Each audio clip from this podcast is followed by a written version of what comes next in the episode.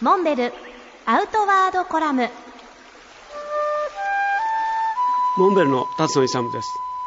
7月23日24日にかけて新潟県妙高市と長野県信濃町にまたがる妙高野尻湖 C2 サミットが開催されました。この開催に先立って23日環境シンポジウムが開催されました。パネルディスカッションでは妙高市の新村市長そして東京大学名誉教授の月尾義雄先生に参加していただきました。とりわけ今回のトークセッションの話題になったのは昨年上信越高原国立公園から分離独立して妙高戸隠連山国立公園になったということで、まあ、その意味で2015年6月現在で最も新しい国立公園として制定されたということです。これまでは新潟長野にわたる非常に広大な地域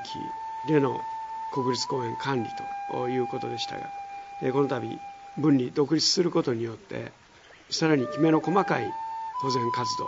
が可能になるということをおっしゃっておられました。本来自然環境には県境や国境などはありません。そういう意味で生命権益英語ではバイオリージョンという言い方をするらしいんですけれどもそういう観点になった環境の保全と活性を考えていく。これが妙高市の今後の取り組みであるということをおっしゃっておられました。翌日早朝5時野尻湖の湖面をスタートして約5キロのカヌーのコース。そこから23キロ標高1300メートルの